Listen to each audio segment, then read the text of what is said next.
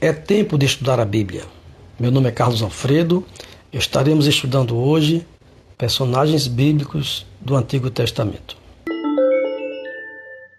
Estudaremos hoje o rei Salomão, ascensão e queda.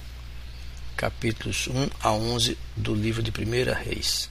Rei Salomão, filho de Davi com Batseba, ele foi o terceiro rei de Israel foi também o último rei do Reino Unido de Israel. Ele foi autor dos livros de Eclesiastes, Cantares, muitos dos Provérbios e alguns dos Salmos, o Salmo 72 e o 127. Salomão também cobrou impostos excessivamente altos do povo. Na sua grande graça e misericórdia, o Senhor Deus permitiu que o primeiro filho de Davi com Batseba, após seu casamento com ela, fosse o grande rei e sábio Salomão. Se Deus dissesse a você: peça o que você quiser e eu te darei. O que você pediria? Vamos ver hoje o que Salomão pediu. A história começa com a conspiração de Adonias, lá no capítulo 1. Adonias era meio-irmão de Salomão. Tenta ser coroado rei no lugar de seu pai. Ele é ajudado por Joabe e Abiatar, os sacerdotes, e convida a maioria dos oficiais para comparecer a um sacrifício. Natã ouve o plano de Adonias e trabalha para assegurar que Salomão se torne o próximo rei. Davi assegura a Natã e Batseba mãe de Salomão, que este será realmente o próximo rei de Israel. E dá algumas instruções. Zadok, o sacerdote, e Natã, o profeta, devem ungir Salomão e colocá-lo na mula de Davi, tocar a trombeta e dizer: Viva o rei Salomão! O sumo sacerdote faz exatamente conforme ordenado por Davi, resultando em grande celebração entre o povo de Jerusalém. Quando Adonias descobre que Salomão é o novo rei, busca refúgio no altar do tabernáculo. Ele pede a misericórdia de Salomão, que a concede, enquanto Adonias permanecer fiel a ele.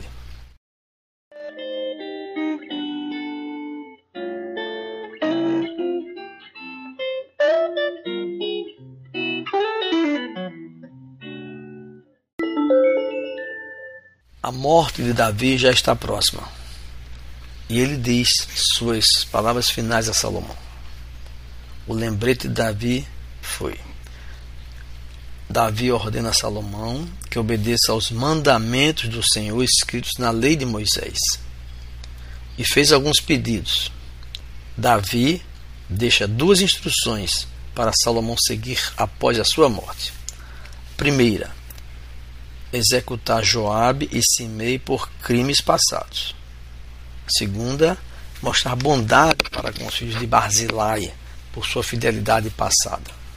Davi é enterrado na cidade de Davi e Salomão torna-se rei. Veremos agora como é que Salomão trata com os seus inimigos. Está no capítulo 2. Adonias deseja casar-se com Abisag, a ex-serva de Davi. Assim convence Batseba a pedir este favor a Salomão. Salomão vê isso como uma provocação e fica tão contrariado com tal pedido que ordena a morte de Adonias. Com relação a Abiatar, Salomão depõe Abiatar do sacerdócio por este apoiar Adonias como rei, mas não o mata. E em relação a Joabe, Salomão ordena que Joabe seja morto por ter assassinado brutalmente Abner e Amasa. A ascensão de Salomão. Conforme o poder de Salomão aumenta e seus projetos de construção tomam forma, ele faz aliança com faraó e se casa com uma de suas filhas.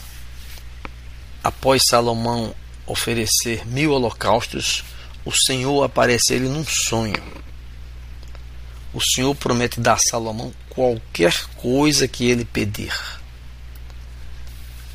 Salomão pede sabedoria para que possa governar sabiamente. Na Bíblia do Peregrino, lemos que ele pede mente dócil, ou seja, ele pede a arte de escutar. Realmente é uma expressão muito interessante essa, porque ele estaria julgando o povo. Deus se agrada da escolha de Salomão e promete dar, além da sabedoria, riquezas e honra. Como é que ele pôde agora demonstrar essa sabedoria? Aparece para ele, primeiro teste, que a possibilidade de julgar uma disputa muito difícil. Havia um problema. Duas prostitutas dão à luz filhos, mas um dos bebês morre. Uma das mães alega que a outra trocou os bebês e lhe deu uma criança morta. Salomão faz uma proposta.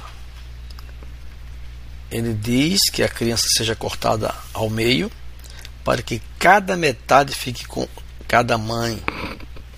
Era uma tradição legal naquela região que, se um juiz não conseguisse determinar quem era o dono de uma propriedade, deveria dividi-la igualmente entre as duas partes litigantes.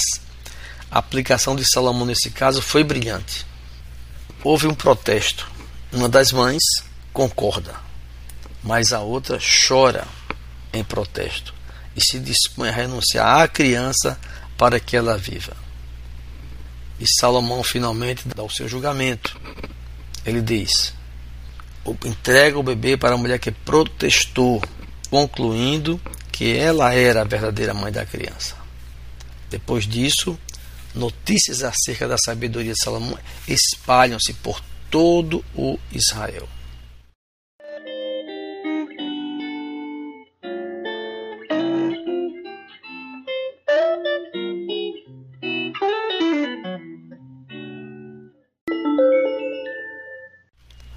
Como foi o reino de Salomão? Sua prosperidade. O reino de Israel cresce e prospera grandemente sob o governo do filho de Davi até a terra dos filisteus, às margens do Egito. Quanto à paz, durante o seu reinado, a terra de Israel goza de paz e prosperidade. Quanto ao seu poder, Salomão tem milhares de carros e cavalos. A sua sabedoria. Salomão era mais sábio que todos os sábios do Oriente, incluindo os do Egito e das nações vizinhas. A rainha de Sabá visita Salomão. Ela queria prová-lo com perguntas difíceis. Salomão deu resposta a todas as perguntas. Ela disse: Eis que não me contaram a metade. Sobrepujas em sabedoria e prosperidade a fama que ouvi. Ela vendo a sabedoria do rei, a casa que edificara e todo o seu reino, ficou como fora de si e disse a ele: Felizes os teus servos que estão sempre diante de ti e ouvem a tua sabedoria. E que sabedoria foi essa? Ele compôs três mil provérbios, 1005 cânticos. Ele tinha um amplo conhecimento da vida vegetal, ou seja, da botânica, da vida animal, a zoologia. Reis de todas as nações procuraram seus conselhos. Veremos agora que Salomão constrói o templo e o dedica. Por que há tanta ênfase no templo do Antigo Testamento? Ele era um símbolo da autoridade religiosa. Também era um símbolo da santidade de Deus. Era um símbolo do conserto de Deus com Israel. Era um símbolo do perdão. Ele preparava o povo para o Messias.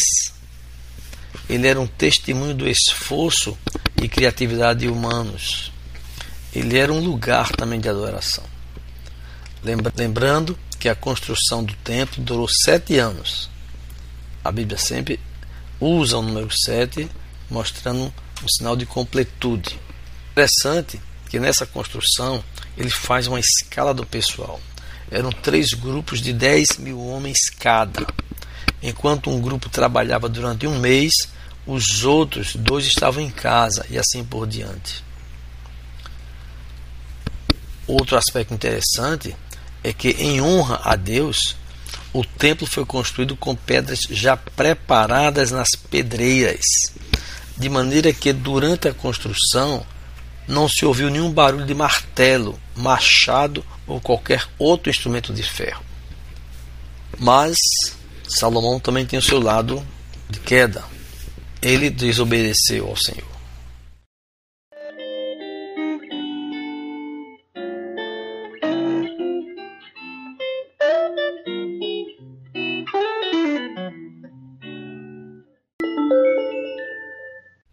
Quais foram as causas disso, dessa desobediência? A primeira foi a poligamia, contrariando o que afirma os mandamentos de Deus, lá em Deuteronômio 17, 17. Salomão teve 700 esposas e 300 concubinas. Havia restrições severas quanto ao casamento com esposas estrangeiras na terra que Israel haveria de possuir. A segunda causa foi o paganismo. As esposas pagãs de Salomão o levam a desviar-se do Senhor e ele adora os ídolos delas. Aquele homem sábio que havia dedicado um templo como lugar exclusivo para adoração ao Senhor, imagine você, ergueu altares a outros deuses. Salomão profanou Jerusalém adorando outros deuses. Sendo Salomão já velho, suas mulheres lhes perverteram o coração para seguir os seus deuses.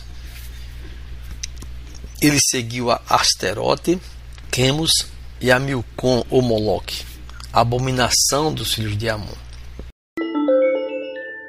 Quais foram as consequências desse afastamento de Salomão? A guerra civil vindoura. Depois apareceu uma guerra entre os próprios filhos de Israel. O Senhor se ira e promete tirar o reino de Salomão e dar a um de seus servos. Mas, por causa de Davi, o Senhor guarda a punição para depois da morte de Salomão. Assim sendo, seu filho reinará sobre uma tribo. Nós vemos também na Bíblia Salomão como escritor. Ele escreveu o livro de Eclesiastes, e nele, o homem mais sábio do mundo questiona o sentido da vida. Em Eclesiastes 1,3, ele pergunta: Que proveito tem o homem com todo o seu trabalho, com que se afadiga debaixo do sol? A essa pergunta retórica, a resposta é: nenhum. Ele questiona também a vaidade das possessões, da sabedoria e do trabalho, lá no capítulo 2. E é importante a gente vê como é que ele conclui esse livro. Um pequeno livro com 12 capítulos apenas. Ele conclui com a afirmação no capítulo 13, versículo 3. De tudo que se ouviu, a conclusão é esta: tema a Deus e guarde os seus mandamentos, porque isto é o dever de cada pessoa.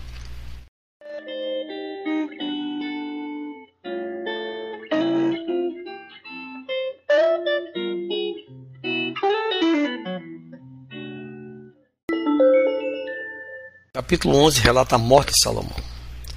Depois de reinar 40 anos, Salomão morre e é sucedido por seu filho Roboão.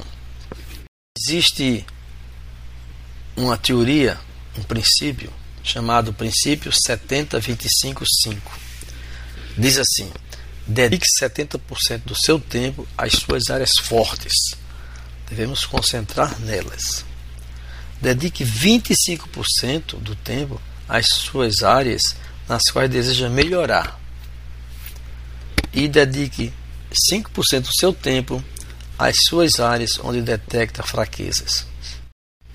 Salomão ele é citado em outros livros da Bíblia, citado por Jesus. Diz assim em Mateus 6, 28 e 29. E por que se preocupam com o que vão vestir? Observem como crescem os lírios do campo. não trabalham nem fiam. Eu, porém, afirmo a vocês que nem Salomão, em toda a sua glória, se vestiu como qualquer deles. Neemias também cita Salomão. Não foi por causa disto que Salomão, Israel pecou. Entre muitas nações não havia rei semelhante a ele. Amado por seu Deus. E Deus o colocou como rei sobre todo Israel. Mas as mulheres estrangeiras o fizeram cair no pecado. Neemias 13, 26. A gente vê como Salomão aqui, na sua vida, ele foi insensato. Eu vou citar os sucessos dele e os seus fracassos. Os sucessos. Ele empreendeu grandes projetos de edificação. O fracasso. Ele impôs tributação a fim de financiar seus projetos, como a gente hoje em dia. Ele estabeleceu uma corte real tal qual Israel nunca, jamais teria visto. Em compensação, ele exigiu grande sacrifício do seu povo, a fim de custear a manutenção da sua realeza. Ele realizou alianças importantes com nações vizinhas.